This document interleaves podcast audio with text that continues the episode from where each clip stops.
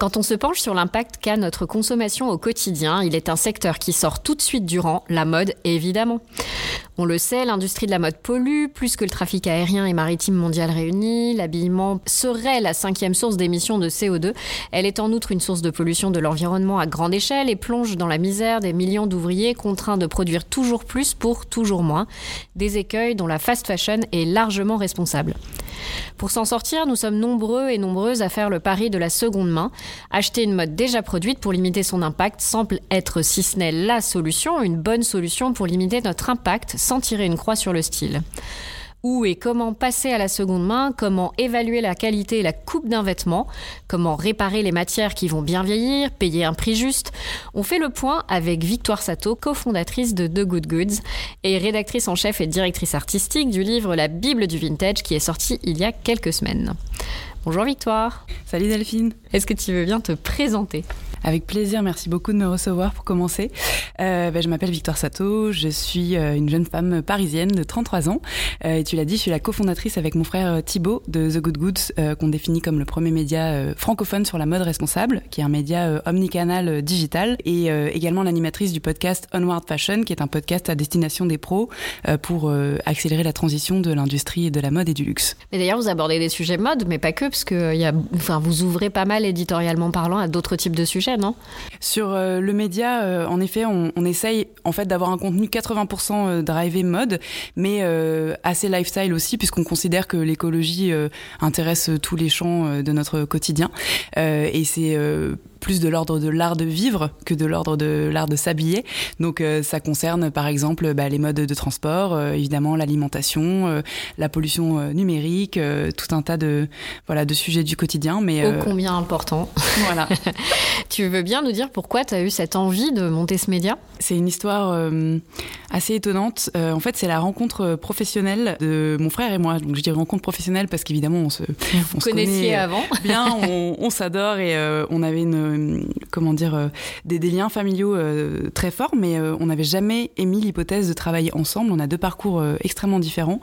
lui a un background business et avait envie de monter un jour une entreprise à impact. Et moi, je suis médecin, reconverti, je passionnée par la mode. J'ai eu peut-être, en tout cas c'est ma manière de l'interpréter aujourd'hui, un destin un peu contrarié pendant mes études, euh, parce que j'étais une, bonne élève qui filait droit, euh, à qui la médecine correspondait bien.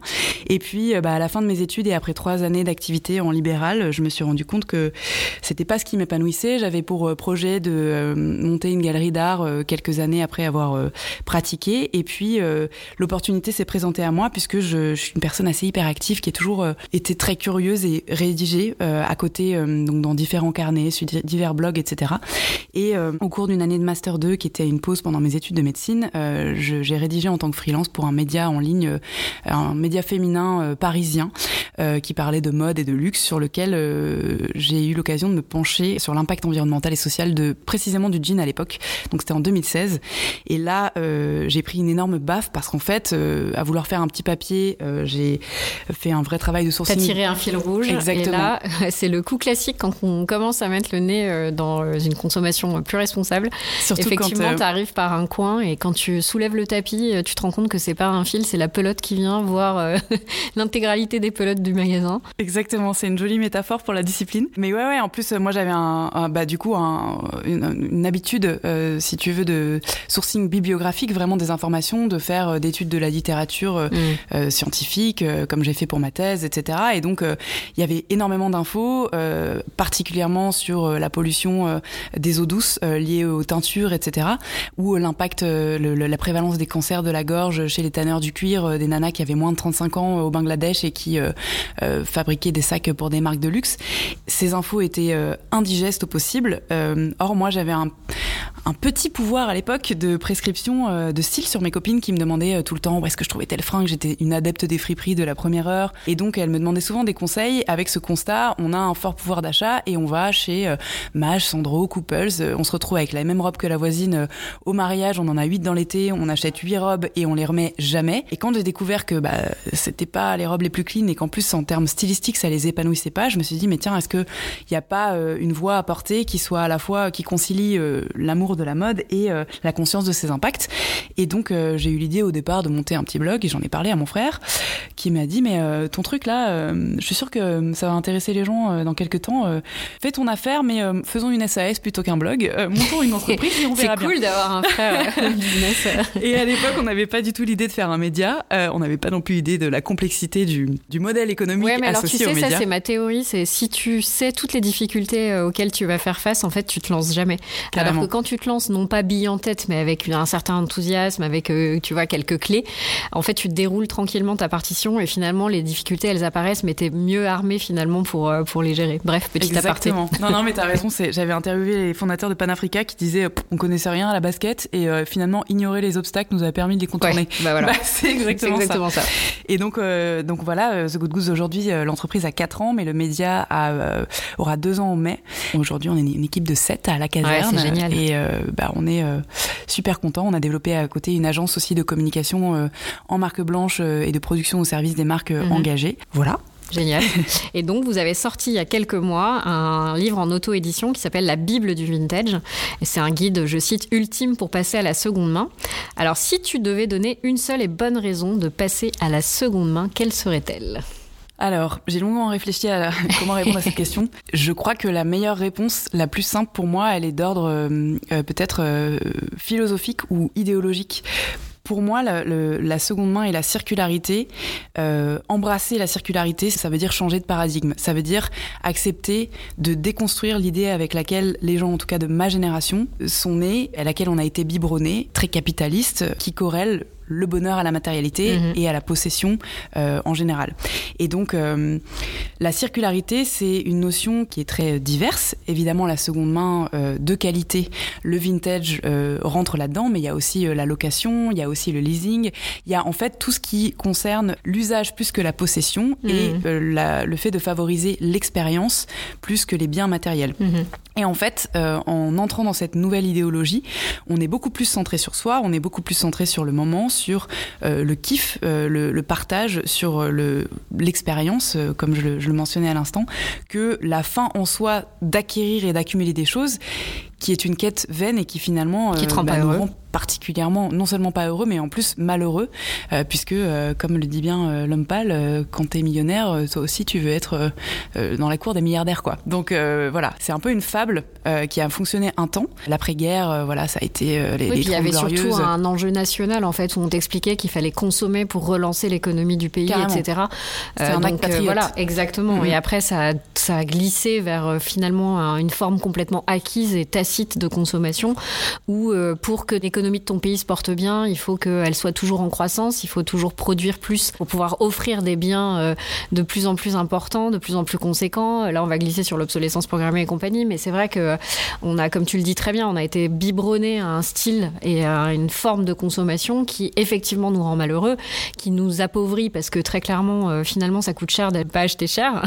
c'est le paradoxe. Et au-delà de ça, voilà, comme beaucoup, enfin, je connais peu de gens dans mon entourage, en tout cas ici à Paris, qui a le luxe d'avoir un dressing et euh, d'avoir une pièce consacrée, euh, tu vois, à au bon tri de ses vêtements. Donc en plus, on se retrouve, euh, moi, j'en peux plus, tu vois, je suis étouffée sous la sape. Mm, mm. je vois même plus ce que j'ai parce qu'en fait, j'ai des petites armoires et que j'ai pas le, luxe de pouvoir composer mes looks tranquillement le matin, etc. Donc finalement, ça n'a pas de sens, quoi. Tu cours toujours après une envie, après une chimère, après un look, après, ouais, encore une fois, une envie et c'est pas ça, en fait, qui t'épanouit.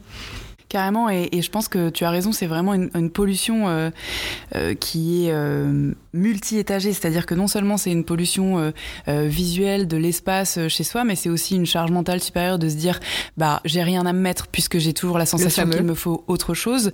Je suis pas satisfaite de l'image, enfin satisfaite ou satisfait évidemment, c'est pas du tout la question, mais si je dois parler pour moi, voilà, j'ai plein de vêtements qui me vont pas, qui sont pas bien coupés, dans lesquels je me reconnais pas, qui traduisent pas ma personnalité, donc c'est une insatisfaction satisfaction permanente. Et puis à côté de ça, il y a la pollution euh, environnementale associée à ça euh, et le nombre euh, d'injustices sociales et économiques qui sont associées à ce mode de consommation mmh. particulièrement occidental dont on a eu le privilège de, de, de profiter voilà ces dernières décennies, qui ne peut plus fonctionner. Et ce qui est compliqué, c'est que la corrélation est pas évidente. En fait, tant qu'on ne met pas le doigt dessus sur la relation de cause à effet entre ton malheur, ton mal-être et ce mode de consommation, c'est très compliqué à déconstruire. Bien sûr.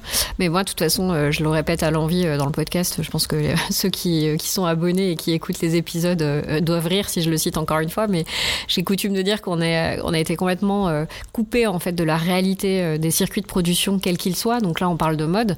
C'est vrai que c'est fait à l'autre bout de la planète. Finalement, les usines, on les connaît pas. Les travailleurs euh, qui euh, s'échinent et s'escriment à produire nos vêtements toute la journée, on a tôt fait en fait de pas les considérer puisqu'on ne les voit pas. En fait, ils n'ont pas voix au chapitre. Ils sont terrés et planqués dans des usines.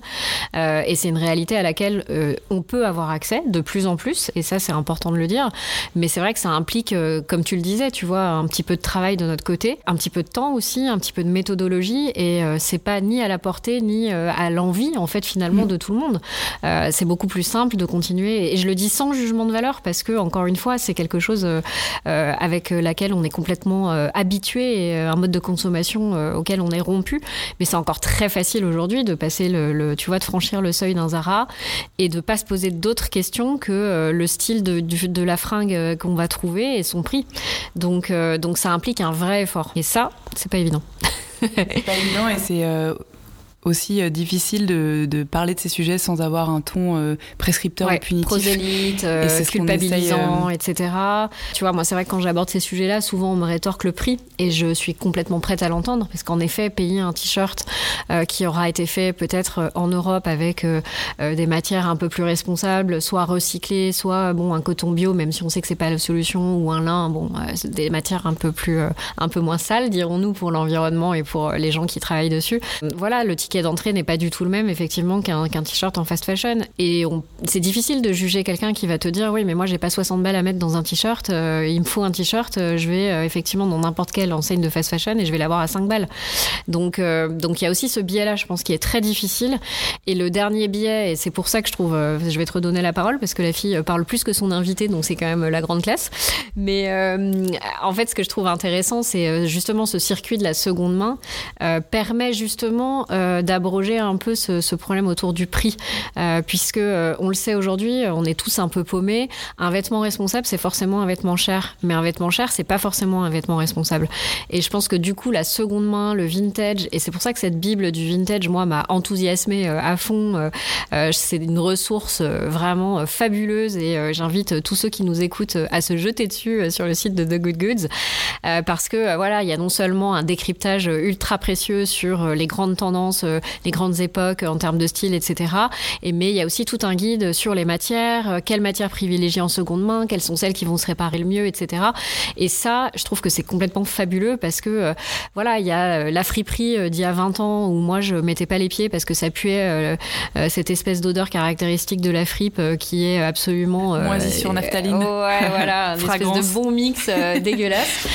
c'est plus le cas aujourd'hui, c'est une image qui, qui a fait long feu et, et c'est génial de se dire qu'aujourd'hui, bah voilà, effectivement, on peut avoir un joli t-shirt qui a euh, certes eu un peu de vécu, mais qu'on va payer 5 euh, ou 10 balles aussi, pas plus, mais qui sera de qualité. Donc euh, voilà, je pense que pour reboucler avec ça, toi, qu'est-ce que tu dirais vraiment quant à l'urgence de, de changer de manière, notre manière de consommer la mode en fait? Si quelqu'un n'en était pas encore convaincu. Je pense que on peut dissocier pour répondre à cette, cette question euh, l'impact environnemental de l'impact social et on peut séparer l'impact social euh, évidemment euh, euh, donc caricatural qu'on connaît au bout du monde dans des, dans des sweatshops dont on maîtrise rien tu l'as dit et, et l'impact social occidental parce qu'on est aussi nous les occidentaux et occidentales des, des victimes de la mode donc en ce qui concerne la partie environnementale moi j'aime bien me baser sur des datas des mhm. chiffres pour comment dire en mettant des guillemets parce que enfin ces données là sont valables à un instant T euh, et dans un espace géographique donné, mais en attendant, euh, ça, donne des, euh, ça donne des repères. C'est pas mal pour visualiser. Aujourd'hui, ce qu'on sait, c'est qu'on consomme et on jette beaucoup trop de vêtements. En France, il y a 600 000 tonnes de vêtements qui sont mis sur le marché chaque année. Ça représente 2,5 milliards de pièces, donc chaussures, accessoires et habillements. dans le monde, c'est 150 milliards par an en moyenne, on sait aujourd'hui qu'en fait, il y a assez de vêtements sur Terre pour habiller plusieurs euh, générations euh, sur euh, le siècle à venir. En moyenne, une personne achète 60% de plus de vêtements qu'il y a 15 ans et les conserve moitié moins longtemps. Et donc, ça donne quoi? Ça donne l'équivalent d'une benne de camion par seconde qui est remplie de vêtements qui part à la décharge. En termes d'émissions de gaz à effet de serre, en 2021, la mode était responsable de 1715 millions de tonnes d'émissions à l'échelle mondiale. Donc c'est moins que l'agriculture animale et que les émissions issues des foyers. C'est un peu moins que l'industrie du bâtiment et du transport routier, mais c'est plus que le transport maritime et le transport euh, aérien, tu l'as dit dans ton intro. Ouais. Donc ce qui est aussi énorme.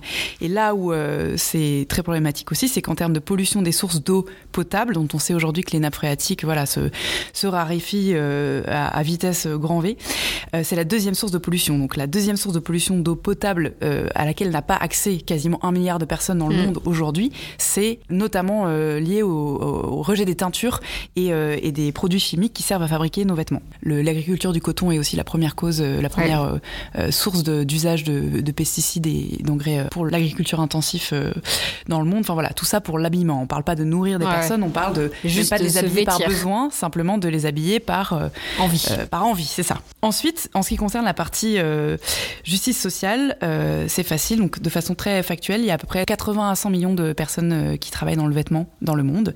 85% de ces personnes sont des femmes et la majorité d'entre elles ont moins de 30 ans. La grande majorité, les trois quarts de ces personnes-là, sont dans une précarité financière la plus totale, c'est-à-dire qu'elles ont des revenus qui leur permettent de vivre au jour le jour, d'acheter une portion de riz.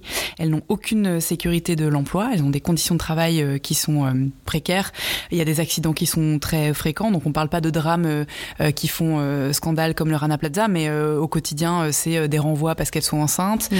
c'est bah, des accidents qui leur permettent pas de travailler pendant plusieurs mois. Ouais, ce qui est plus insidieux qu'un Rana Plaza, parce qu'à la limite, un Rana Plaza a fait beaucoup de bruit et a permis au moins d'éveiller les consciences de par la force de, du symbole qui émanait de cet accident. Là, c'est vrai quand c'est en one-to-one, de toute façon, ça s'est passé sous silence. Exactement. Et ça veut dire que lorsqu'il y a des incidents euh, à l'échelle nationale, voire euh, des événements internationaux comme le Covid, tu as une précarité totale, tu aucun jour euh, de, salaire d'avance, tu aucune garantie d'emploi. Donc en fait, il y a eu des vagues de prostitution en Inde, au Bangladesh, mmh. alors que le Covid arrivait et que les marques occidentales ont scellé leur contrat et ont dit euh, à leurs fournisseurs écoutez, nous on vous paye pas parce qu'en fait euh, on veut pas être livré, donc arrêtez la production, démerdez-vous avec les stocks que vous avez sur les bras. Donc il y a eu un gros mouvement qui s'appelait Pay Up, le hashtag Pay Up qui avait été relayé pour justement dénoncer les marques qui faisaient ça en leur disant mais les gars soyez sympas, euh, payez au moins les trois mois d'avance, bien sûr, récupérez vos collections même si vous n'allez pas les vendre, écoulez-les le mois d'après, on s'en fout. En attendant, ne laissez pas ces gens-là sur les mmh. carreaux. Et ensuite, pour ce qui est de donc de la face occidentale. C'est vrai que bah, tu le disais, euh, c'est facile, ça semble facile et intéressant pour euh, euh, les consommateurs et consommatrices que nous sommes d'aller de passer le seuil d'un Zara. N'empêche que en faisant ça, on accepte aussi nous-mêmes d'être victimes d'un système mmh. qui nous demande de travailler pour consommer des choses qui ne nous rendent pas heureux, des vêtements qui potentiellement sont aussi porteurs de substances toxiques. Parce que, que j'allais dire, parce que ça c'est un aspect qu'on aborde peu, mais euh, on a très peu de données dessus mm. et tu penses bien qu'il y a des lobbies énormes pour ne faire en sorte qu'on ne s'intéresse pas euh, aux perturbateurs endocriniens qu'il y a dans les teintures, dans les vêtements. Donc il y a un peu des études qui sortent, notamment euh, en ce qui concerne l'impact sur le, les placentas, parce que c'est toujours par là que ça commence de toute façon, ou sur le, la peau des enfants, les cas de pathologies dermatologiques, etc. Mais on sait que par exemple il y a de plus en plus de neurotoxicité euh, et de cancer du pancréas liés à l'usage des pesticides chez les agriculteurs. Donc, euh, bah, ils se retrouveront forcément euh, un jour dans nos vêtements. Et aujourd'hui, malheureusement, on n'a pas suffisamment de recul parce que la pétrochimie date principalement, en tout cas, l'usage massif de la pétrochimie dans le vêtement date de l'après-guerre, dans les années 50. Et donc, on n'a pas de recul suffisant et de cohorte suffisante pour mm. pouvoir prouver la responsabilité directe de tel ou tel mm. pesticide sur telle ou telle maladie neurodégénérative, etc. Donc, malheureusement, je pense que ce sont des bombes à retardement. En tout cas, on sait déjà que par exemple, il y a une étude qui est sortie récemment euh, qui était intitulée Plasticenta, euh, qui montrait qu'on retrouvait des microparticules de plastique dans le placenta et les cordons ombilicaux, euh, et donc très vraisemblablement dans les fœtus. Mais évidemment, on n'a pas fait d'autopsie, voilà, de, de, fœtus ou ouvert en deux des enfants qui naissent pour vérifier qu'il n'y ait pas des particules de plastique dans leur cerveau. tout ceci est réjouissant. À ta question, quel est le moteur de l'urgence? Voilà, je te propose qu'on passe à quelque chose un peu plus réjouissant. Mais voilà, c'est des ersatz de données que tu peux retrouver sur le site. Je précise qu'on a, à côté de ça, on est plutôt porteur de solutions enthousiastes et positives dans notre oui, ligne tout à fait.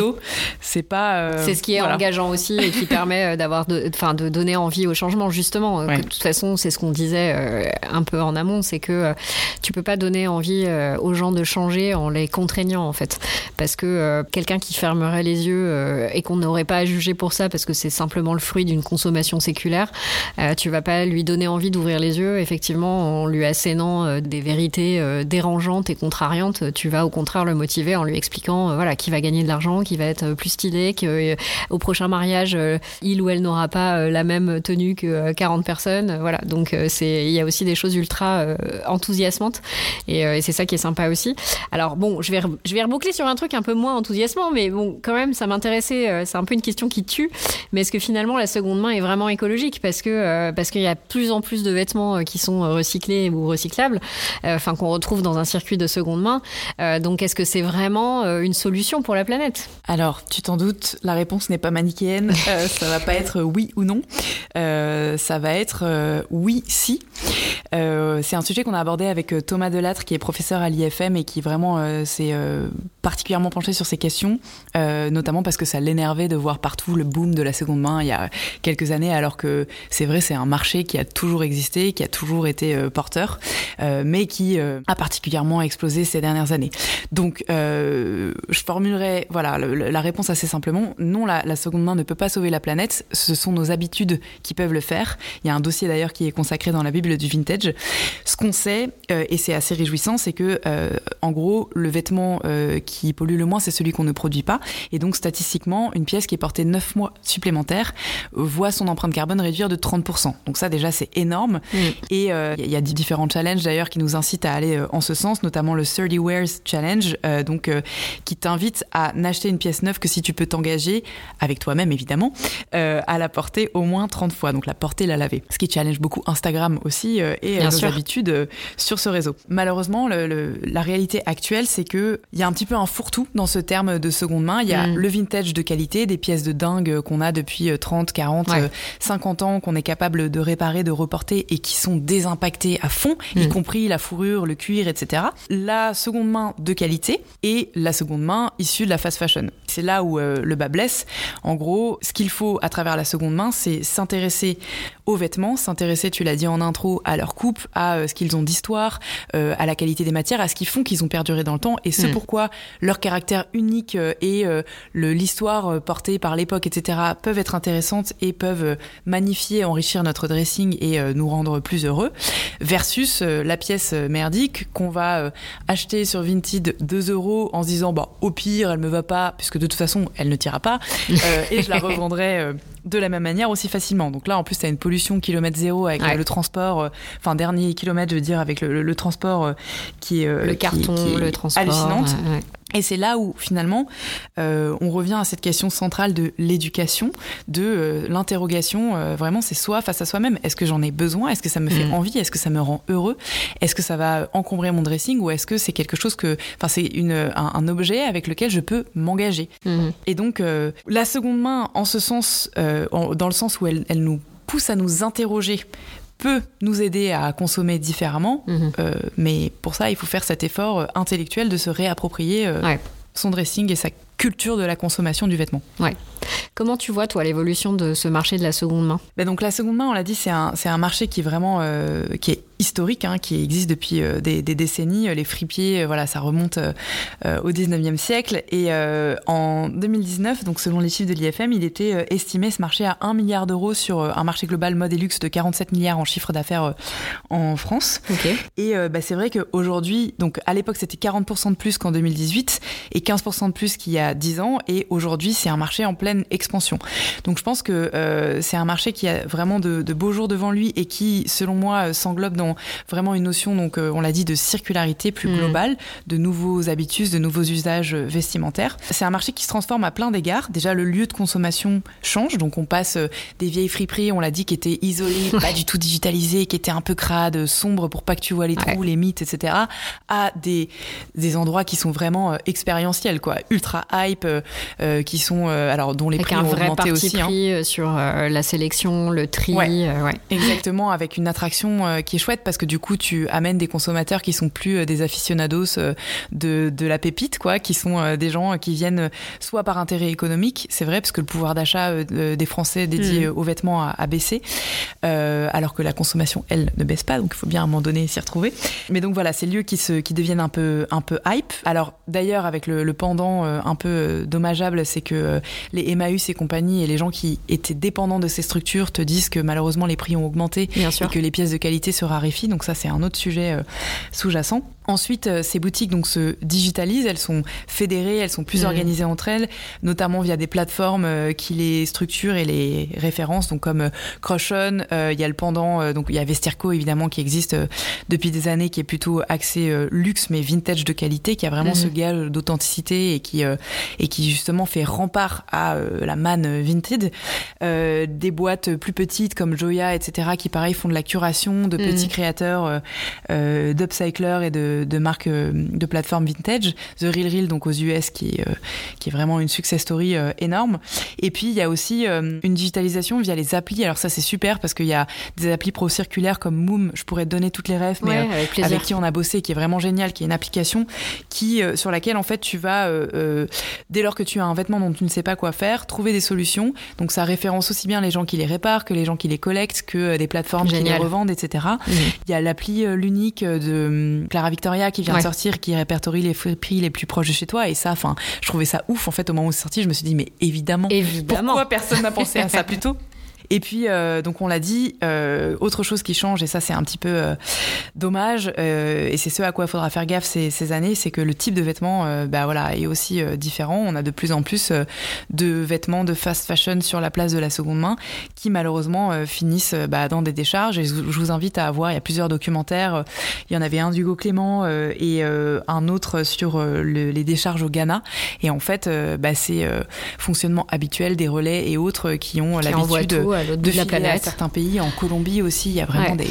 Enfin, c'est hallucinant, quoi. Des déserts, euh, des, des xème continents euh, qui sont euh, remplis de vêtements dont les gens sur place ne veulent pas et qui disent eux-mêmes arrêtez de nous considérer comme la poubelle textile du monde. Mm, mm. Donc, j'ai envie de te dire comment je le vois évoluer. C'est up to us, up to déjà le, les activités des marques, les activités des distributeurs qui vont à mon sens, avec la loi AGEC, euh, être amené à produire moins et trouver des manières différentes de générer euh, de l'argent euh, à travers la location, à travers la réparation, à travers, on l'a dit, l'usage plus que la possession.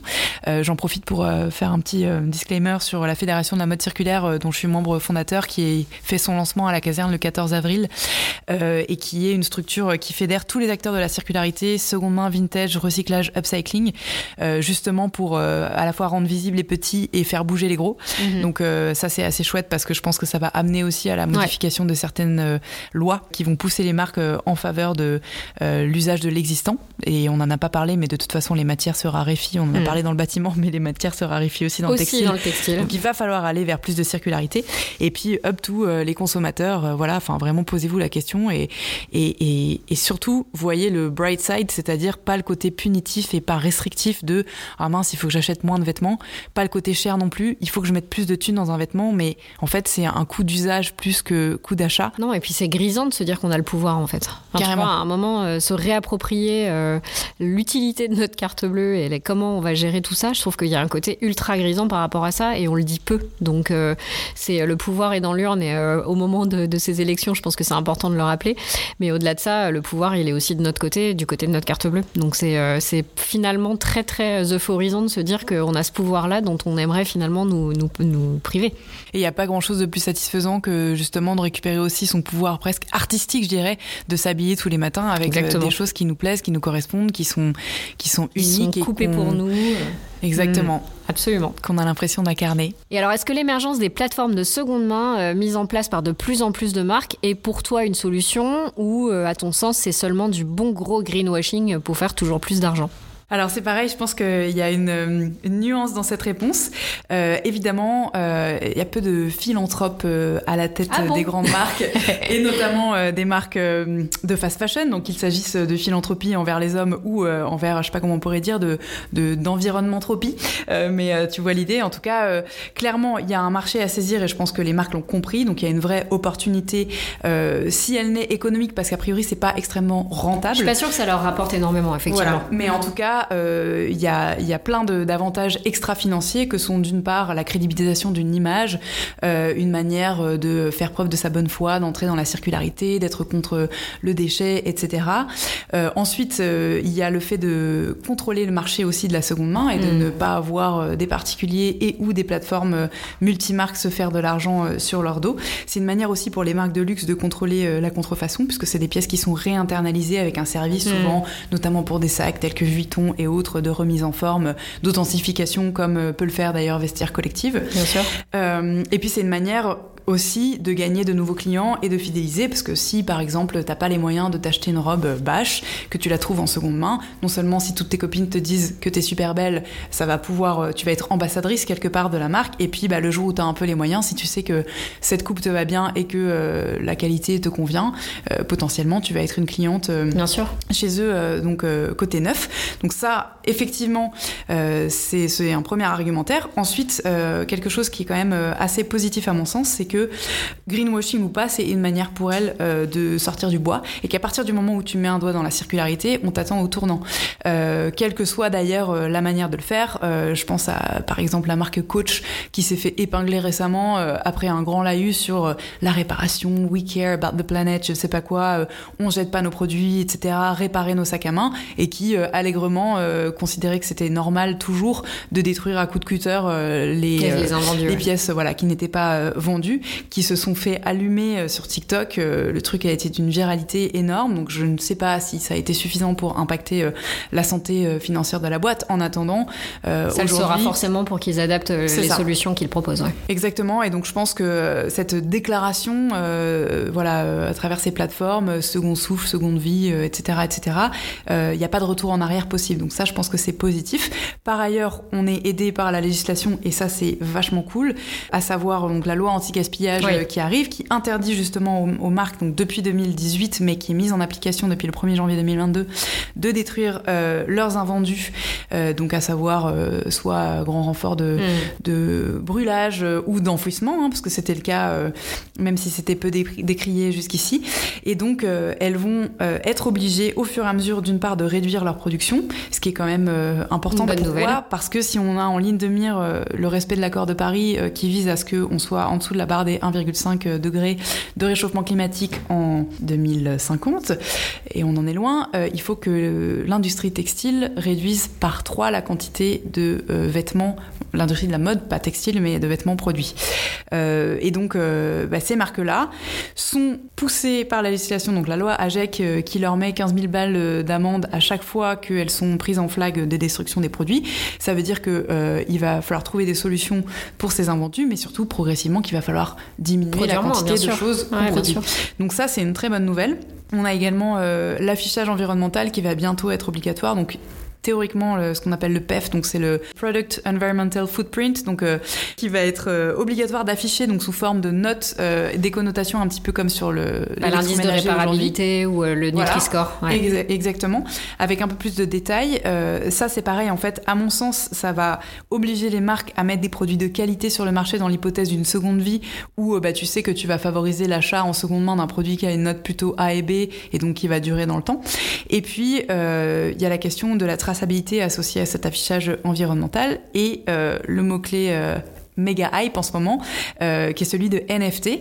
En dehors de tout ce qu'on connaît, euh, donc euh, de terrible à entrevoir, à savoir nos vies dans des casques de réalité augmentée, nos filtres digitaux qui permettent de parader dans le métavers avec nos nouvelles baskets, les NFT ont quand même un intérêt dans la mode, dans ce qu'on appelle le digital twin, donc c'est-à-dire la possibilité pour une marque de fabriquer un double numérique, un passeport numérique d'un produit physique, donc dans la vraie vie mis en marché, et qui peuvent être associés, ça commence un peu dans le luxe, mais euh, ça peut concerner n'importe quel produit demain, un produit lorsqu'on l'achète, et qui est un petit peu euh, un passeport sur lequel va être inscrit le nom de l'acheteur de première, deuxième, troisième main, si on l'a fait réparer ou pas, d'où vient, euh, d'où viennent les matières premières, quel est l'artisan qui l'a fabriqué, etc., etc. Donc ça renforce la traçabilité du produit et, sa valeur aussi par rapport Exactement. à tout ça. Donc je pense que peut-être que finalement la seconde main, qui paraît comme être une opportunité de marché pour les marques aujourd'hui risque d'être quelque part un piège qui va se refermer sur elles dans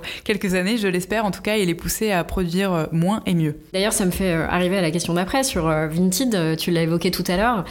Pour beaucoup, la seconde main, c'est complètement associé à Vinted. Il y a beaucoup de, gens qui décrient en fait ce système Vinted en disant ouais, c'est super d'acheter en seconde main, mais finalement, tu te retrouves pris dans un système où tu vas acheter toujours plus parce que tu vas dire c'est pas grave, je me dédouane parce que je peux le revendre sur Vinted. Et en tant que, consommatrice, tu te dis ah bah génial, euh, euh, j'ai accès à une offre pléthorique, je fonce, j'y vais, et tu te poses pas la question. Alors que Vinted, c'est quand même euh, la bande passante pour les serveurs, c'est quand même l'envoi que tu vas faire avec souvent un nouveau carton, parce que tu vois, moi j'ai pas la place de stocker dans mon deux pièces des cartons à l'infini pour pouvoir empaqueter ensuite mes petits envois. Donc est-ce que c'est une bonne idée ce Vinted ou est-ce que c'est complètement c'est complètement illusoire de se dire que ça peut vraiment changer la face du monde de la mode? mode. Alors, je pense que c'est pas illusoire, mais que ça va prendre du temps. Euh, je suis complètement d'accord avec toi. Acheter de la fast fashion pour la revendre sur Vinted n'a rien de vertueux. Et du coup, on en revient vraiment à la question centrale de cette problématique de production et euh, de pousser tout le temps à la consommation. Et de fait, euh, chacun sa responsabilité à son échelle de consommer aussi. Ce qu'on voit en plus aujourd'hui, c'est que donc il y a une majorité de pièces de fast fashion hein, sur une plateforme comme Vinted, que certes, ça démocratise, tu l'as dit, la seconde main et que ça la rend plus accessible. maintenant, ça ne pousse en rien les gens à se remettre en question. Euh, on se rend compte de plus en plus que euh, les vêtements qui sont revendus sont souvent jamais portés, sont encore étiquetés, et malheureusement, ce sont des vêtements qui ne sont même pas durables au-delà du style, parce qu'ils sont ultra mal foutus, ils sont mal coupés, c'est des matières merdiques, il manque un bouton, les sequins, la couture qui craque, enfin le nombre de fois où t'essayes, euh, si tu fais le test, tu vas chez H&M et t'essayes un t-shirt, les coutures qui sont de traviole, c'est un délire, tu le mets, t'as l'impression que t'es mal foutu, tu pensais faire un 36 ou un 38, en fait, il faut que tu prennes du 42 parce que pareil, le sizing, c'est n'importe quoi. Donc, euh, ces vêtements-là, clairement, euh, il faut qu'on arrive à les éradiquer petit Exactement. à petit. Hmm. Cela étant, on en revient en fait à la, réponse d'avant et je pense qu'on va euh, vers quelque chose de positif, en tout cas je l'espère, euh, du fait de la législation qui évolue, du fait euh, donc notamment de la loi AGEC, mais aussi finalement, et c'est là où peut-être est la vertu de Vinted, la prise de pouvoir des consommateurs qui vont finir par boycotter quelque part les premiers marchés. et donc ça, ça envoie des signes faibles à l'industrie. pourquoi toutes les marques se mettent à créer leur plateforme de seconde main, c'est parce qu'elles ont bien compris, tu vois. Par exemple, je crois que Petit Bateau, c'est la première marque qui est revendue sur Vinted, il me semble. Ah ouais? Je, je, alors, il faudrait vérifier, mais je crois qu'il y a un million de pièces de seconde main, Quand Petit Bateau, qui sont en vente euh, sur le circuit de seconde main et notamment sur Vinted. Donc, enfin, euh, clairement, c'est euh, des, des, petites, des inceptions, quoi. Au fur et à hmm. mesure, dans la tête des marques, c'est pas simplement les sacs à 20 000 balles de chez Dior qui a pas envie qu'il y ait de la copie ou de la contrefaçon ou un second marché qu'il ne maîtrise pas. Il y a aussi ce côté, bon bah, en fait, on, pareil, on en revient à la réponse de la première question, mais il y a un statement et il y a euh, cet éveil euh, des consommateurs qui, euh, c'est un fait, ont identifié qu'une des premières choses à faire quand tu veux réduire l'impact de ta consommation vestimentaire, c'est d'aller vers la seconde main. néanmoins, ça se fera pas sans eux, sans leur cerveau et sans cette capacité de mise à distance quand tu vas sur Vinted déjà. Mm. Pourquoi tu y vas En fait, à, juste remettre en question ces habitus d'achat et cette espèce d'automatisme euh, qui est directement euh, lié euh, à, au, paradigme dont on parlait au départ, selon lequel le bonheur est associé au fait d'avoir une chose nouvelle et de posséder plus de trucs. À partir du moment où on n'éduquera pas aujourd'hui nos enfants avec d'autres considérations, euh, nos enfants qui seront les dirigeants de demain et les mm. pubards de demain, etc., on ne, on, ne sortira pas euh, par le haut de cette problématique euh, Vinted ou pas. Et en dehors de Vinted, tu vois, on parle friperie, dépôt-vente, plateforme en ligne, vide dressing, surplus, boutique vintage. je pense qu'on peut aussi parfois se sentir un peu perdu parmi toutes les propositions pour accéder à une offre en seconde main. quels seraient tes conseils, toi, pour arriver à choisir le, bon, le bon canal de distribution? Alors, euh, j'ai envie d'envoyer tout le monde à la Bible, mais il y a pas mal d'articles aussi sur The Good Good qui en parlent, euh, et notamment, euh, on en a écrit deux qui s'appellent l'un Chiner pour les nuls en boutique et Chiner pour les nuls en ligne, avec bah, plein de clés d'entrée par budget, voilà, en fonction des envies, du temps qu'on a, etc. Je pense que la première chose à dire, c'est que les vêtements dont on a besoin sont bien souvent dans nos placards, donc il faut commencer par ouvrir. un audit du placard. Voilà, c'est ça, faire un, un, bon gros tri des familles avec les fameux trois tas de qu'est-ce que je mets et que je garde, qu'est-ce que je ne mets pas, mais j'ai pas envie de jeter et pourquoi? Est-ce qu'il faut le réparer? Est-ce qu'il faut le transformer? Est-ce que c'est plus à ma taille, etc. Et qu'est-ce que je ne mets pas et dont je me fous? Et auquel cas, attention, il existe à peu près 70 000 points d'apport volontaire euh, Refashion euh, qu'on peut trouver sur internet partout en France pour déposer au bon endroit ces vêtements euh, afin qu'ils soient revalorisés, donc recyclés, dans des, distribués dans des circuits de seconde main, etc. Une fois qu'on a fait le point, il bah, faut faire la part des choses en ce dont on a envie et ce dont on a besoin. Et en fonction en fait, les canaux euh, d'investigation sont hyper différents. Je pense que les boutiques physiques euh, il faut éviter d'y aller avec une idée préconçue, à moins que tu veuilles un trench militaire euh, ou euh, voilà un basique, un truc c'est ça, une chemise blanche, un t-shirt blanc, un Levi's, voilà. enfin voilà. Encore que, enfin les tailles, etc. Il y a quand même des endroits qui sont dédiés euh, et notamment en termes de prix parce qu'il y a un peu, enfin mm. là pour le coup les prix s'envolent en ce moment, donc il faut quand même malgré tout faire un petit peu attention. Et alors pour, on va séparer en physique et digital, mais en gros physique, moi ce que je conseille, c'est d'y consacrer un moment et de se préparer justement, surtout si tu as de l'appréhension, un vrai moment euh, je sais pas si tu es à Paris ou dans n'importe quelle autre ville, se dire ok ben je vais prendre trois heures, je vais repérer pourquoi pas l'endroit où je pourrais aller euh, me faire un bon chocolat chaud après, euh, je vais repérer deux boutiques avec être dans l'état d'esprit en fait dans une forme de curiosité et me laisser porter. moi ce que je conseille c'est de en premier lieu d'être attiré par une couleur, un motif parce que c'est ça qui va nous parler. Ensuite d'être appelé par pourquoi pas la matière et mhm. ça c'est important de vérifier bah, que ce soit pas voilà 100% polyester ou acrylique parce que c'est vrai que c'est des trucs qui vont. Et ça, ça peut être dur d'ailleurs. Mais il y a un très très bon chapitre là-dessus euh, dans la Bible du vintage. sur les euh, étiquettes. sur les étiquettes et sur les matières. Hyper intéressant. Globalement, euh, moi, ce que je constate aussi, c'est que tu vois, par exemple, dans les années 70, tu avais beaucoup, beaucoup de matières pétrochimiques. Et donc, c'est compliqué parce que bah, la dernière fois, justement, j'étais en vacances à Caen et il y avait il y a plein de friperies à Caen. je soupçonnais absolument pas hyper bien achalandé et tout. Et il y avait un pull qui me plaisait bien, mais il était 100% acrylique et polyester. Donc, en fait, je l'ai pas pris parce qu'en plus, tu vois, même tu voyais que la maille, elle, elle, avait pas mm. hyper bien vieilli, alors que le style était sublime, ultra bien coupé. Euh, enfin, c'était un peu un crève-cœur de le laisser sur son cintre.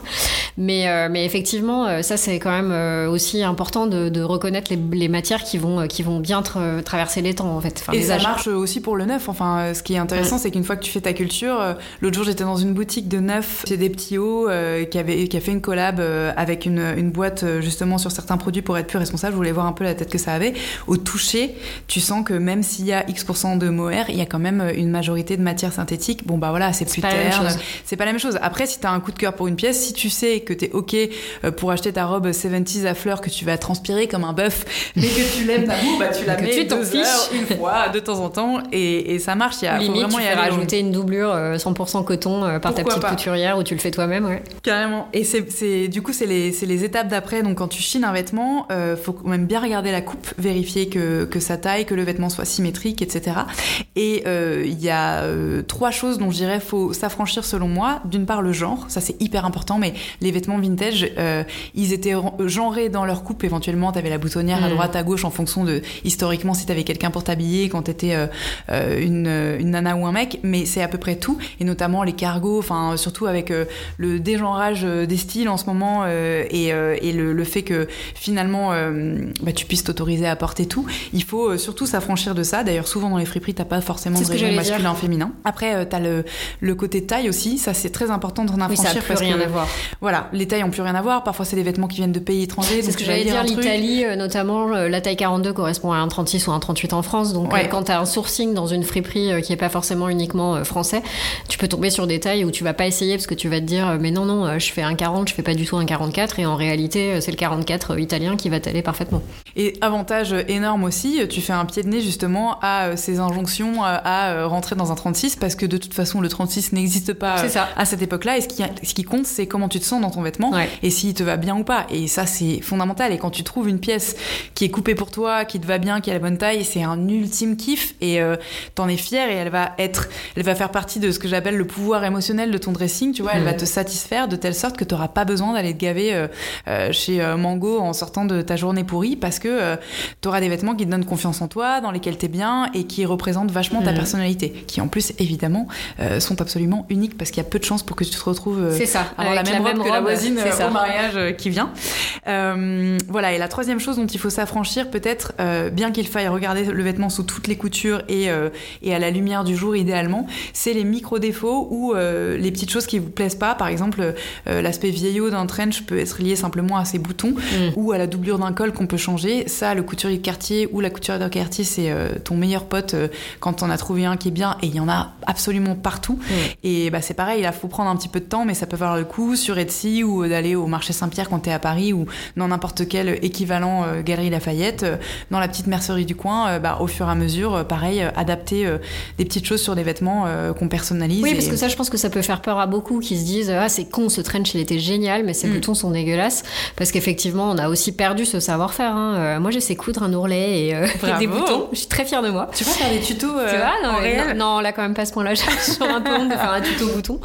Mais et un de mes goals, de, mes buts dans la vie, tu vois, c'est de m'offrir une machine à coudre un jour quand j'aurai de la place pour pouvoir faire des petits trucs.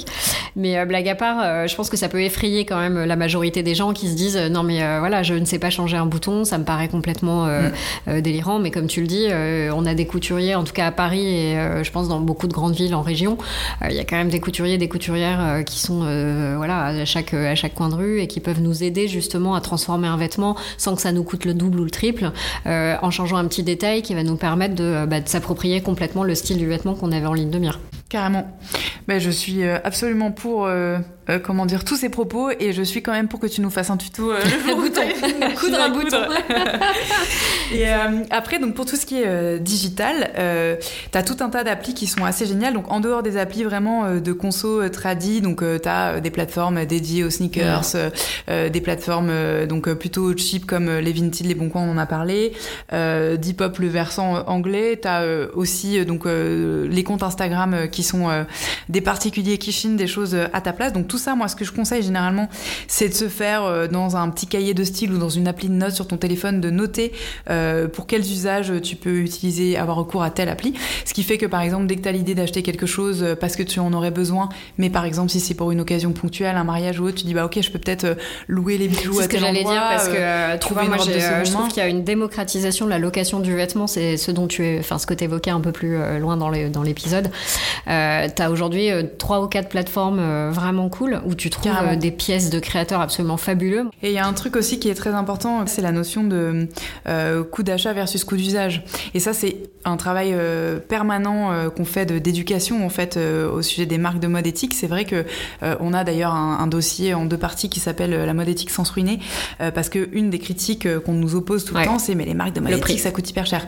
Mais certes, effectivement, pourquoi? Parce que le coût environnemental, le coût social, social etc. est bien moindre versus un vêtement cheap de fast fashion, puisque quelqu'un paie le prix à ta place. En revanche, un caleçon, euh, peut-être on avait notamment ça avec le slip français qui va coûter 35 ou 40 euros. Si tu le gardes 6 ou 8 ans et qu'il est en bon état et qu'en plus tu as euh, mis ton argent dans des valeurs qui te tiennent à cœur, versus euh, un truc que tu vas aller acheter chez Undies et que, qui va devenir jaune et troué au bout de 6 mois et que tu vas peut-être payer 8 ou 10 balles, mais que tu vas racheter en 3 exemplaires la Bien même sûr, année, à la fin, ça te coûte plus cher. ça te coûte plus cher. Non, non, mais c'est sûr. Moi, c'est ma grand-mère qui disait euh, de toute façon, quand t'es pauvre, il faut mettre le prix. Et, euh, Mm. et c'est complètement antinomique, tu vois. C'est l'oxymore par définition, mais en même temps, euh, quelque part, elle a raison. Après, je peux comprendre si tu veux. T'as des gens, ils ont, ils ne peuvent pas. Tu vois, par exemple, quand tu as besoin d'un t-shirt, donc tu vas chez H&M ou dans n'importe quelle enseigne de fast fashion, tu vas trouver ton t-shirt pour 4,99€. Donc c'est un investissement que tu peux faire immédiatement sans trop te poser de questions, quels que soient tes revenus, euh, à quelques exceptions près. Euh, un t-shirt qui va être fait avec un coton bio déjà, même si c'est pas la panacée, mais ça euh, c'est pas le sujet.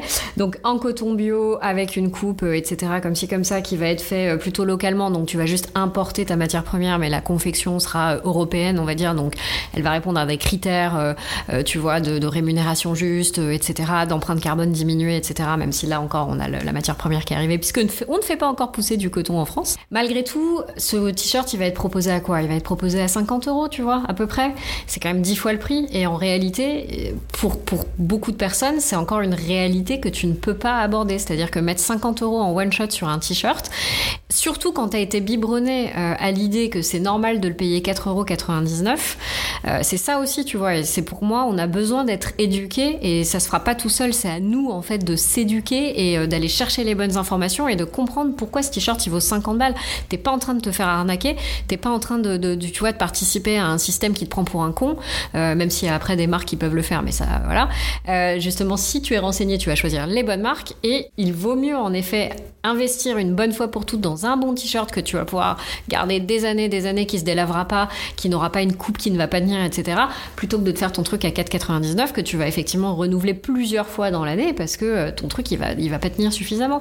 Mais malgré tout, je pense que c'est des réflexes que qu'on a du mal à acquérir parce qu'il y a un côté où on traque un peu la promo tout le temps, tu vois. Il y a un côté bon plan promo dont on est complètement friand euh, et, parce qu'on n'a pas envie de se faire prendre pour des jambons non plus, tu vois. Euh, Quand tu vois, euh, moi j'en parle souvent à mon mec qui a absolument rien à faire de la mode, le type, je pense qu'il a deux jeans et il les rachète quand ils sont troués, si tu veux, donc ça lui fait un certain nombre d'années. Typiquement, il les achète chez Gap, tu vois, donc l'ancêtre de fast fashion par, essence. Mais comme il les garde, je pense 10 ans, ça va, c'est un achat bien, bien maîtrisé.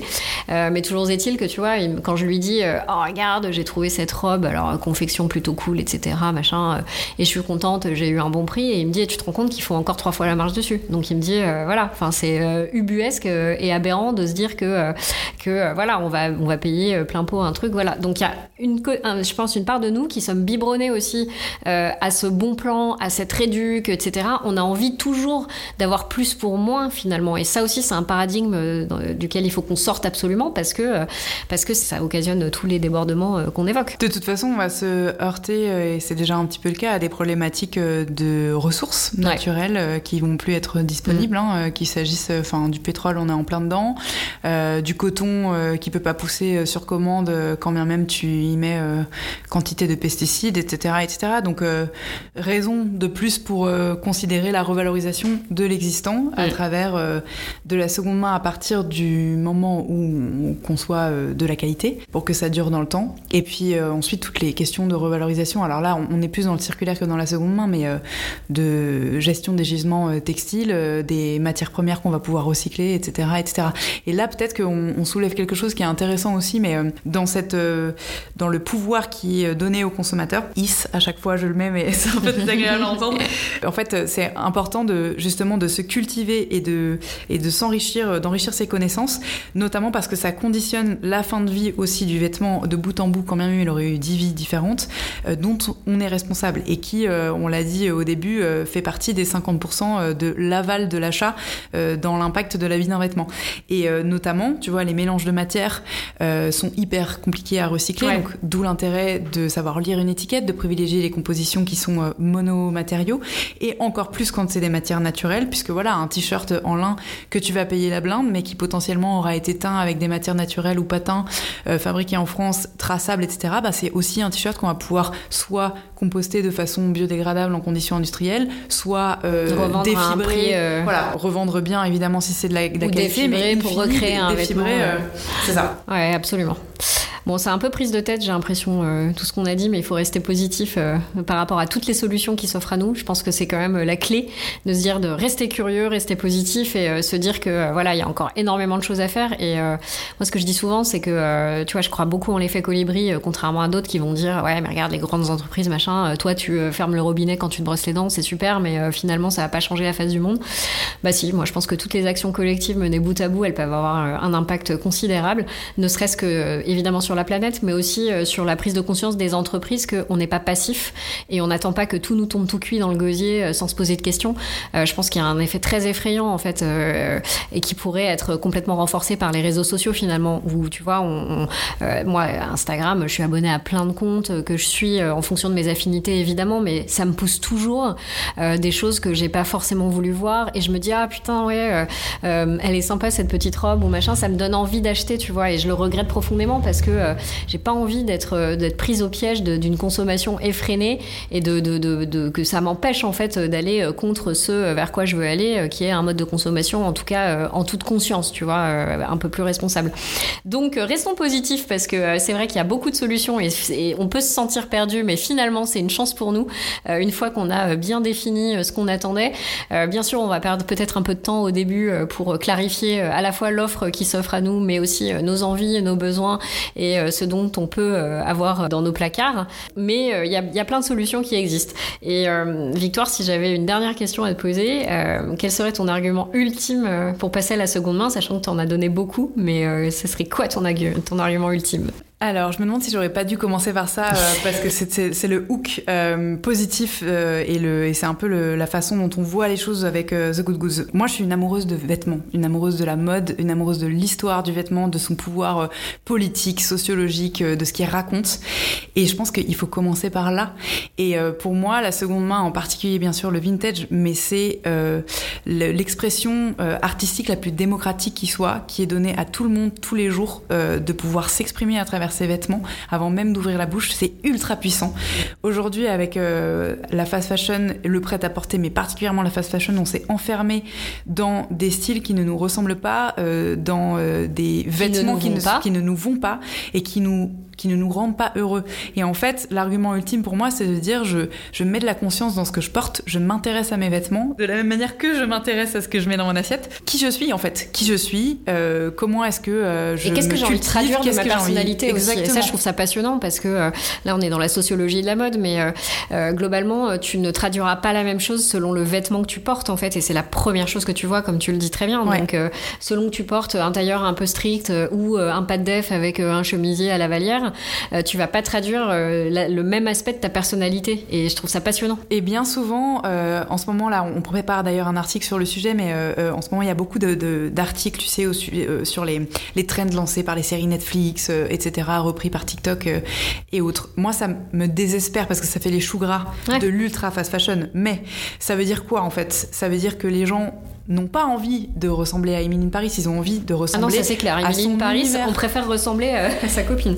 Euh, ils, ont envie d'avoir de, de, cette confiance. le roi belle, le beau lieu. Ah, j'ai aucune culture de cette série, je refuse d'y consacrer une seconde. mais t'as raison parce que c'est une grosse perte de temps, mais moi j'ai tout regardé.